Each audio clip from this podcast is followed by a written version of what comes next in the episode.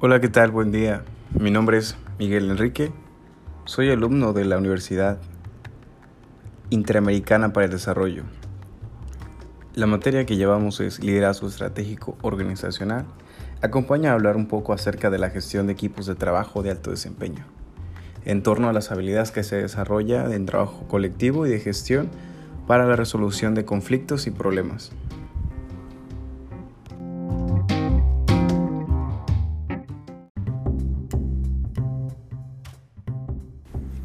La construcción de consejos implica encontrar una respuesta que hasta el momento no ha surgido, es decir, la solución debe emerger del diálogo y confrontación de ideas orquestados por el líder.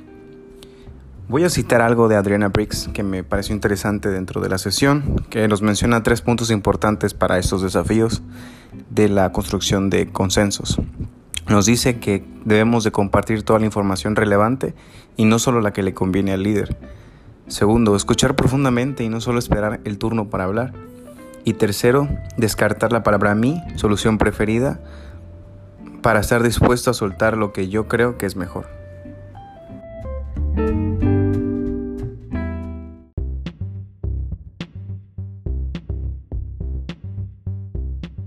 El consenso implica partir desde cero para llegar a la solución acordada que va surgiendo de la participación de todos los involucrados.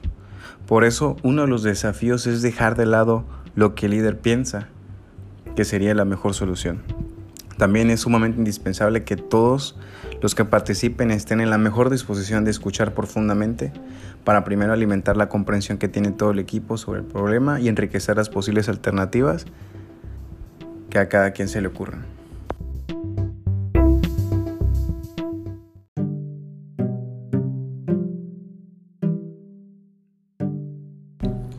Una vez que ya escuchamos acerca de los desafíos que implica un consenso, ciertas particularidades, vamos a poner un pequeño ejemplo donde nosotros hablemos acerca de algún conflicto social que hubo en la comunidad para explicar la parte del tercer lado, cómo se llevó a cabo el, el conflicto, la resolución de este y los aspectos que influyeron.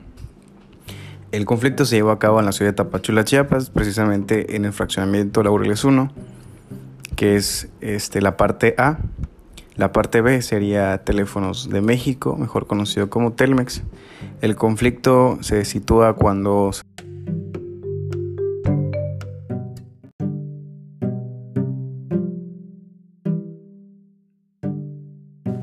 cuando Telmex decide comprar una de las casas que se encuentra ubicada aquí en el fraccionamiento para poner una de sus antenas. En ese momento eh, un grupo de, de, vecinos empezó a, a tener un poco de conflicto con la idea de que la antena estuviera cerca de sus casas por la emisión de radiaciones y todos los conflictos este, que lleva tener una antena, ¿no? El hecho de, de que funciona a veces como para rayos, el hecho de que muchas veces las frecuencias que emiten estas torres pues son dañinas para, para la salud. Entonces hubo un consenso de vecinos este, liderado por uno de ellos que fue el que interpuso una demanda en contra de Telmex y pasó este, como el ejemplo que vimos en, en el video de que se llevó a cabo un pleito y fueron varios meses que tuvieron problemas. Eh, varios vecinos firmamos parte de la demanda para ser este, entregados a las autoridades.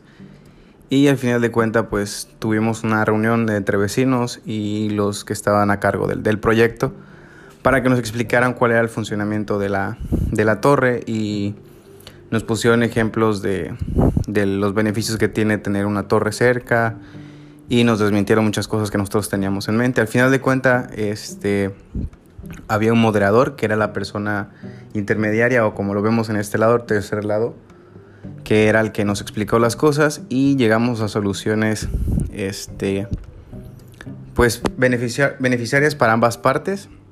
Y la verdad es que fue un muy buen arreglo. Nos explicaron, ellos pudieron continuar con el proyecto, se retiró la demanda y actualmente pues tenemos como seis años con la, con la torre.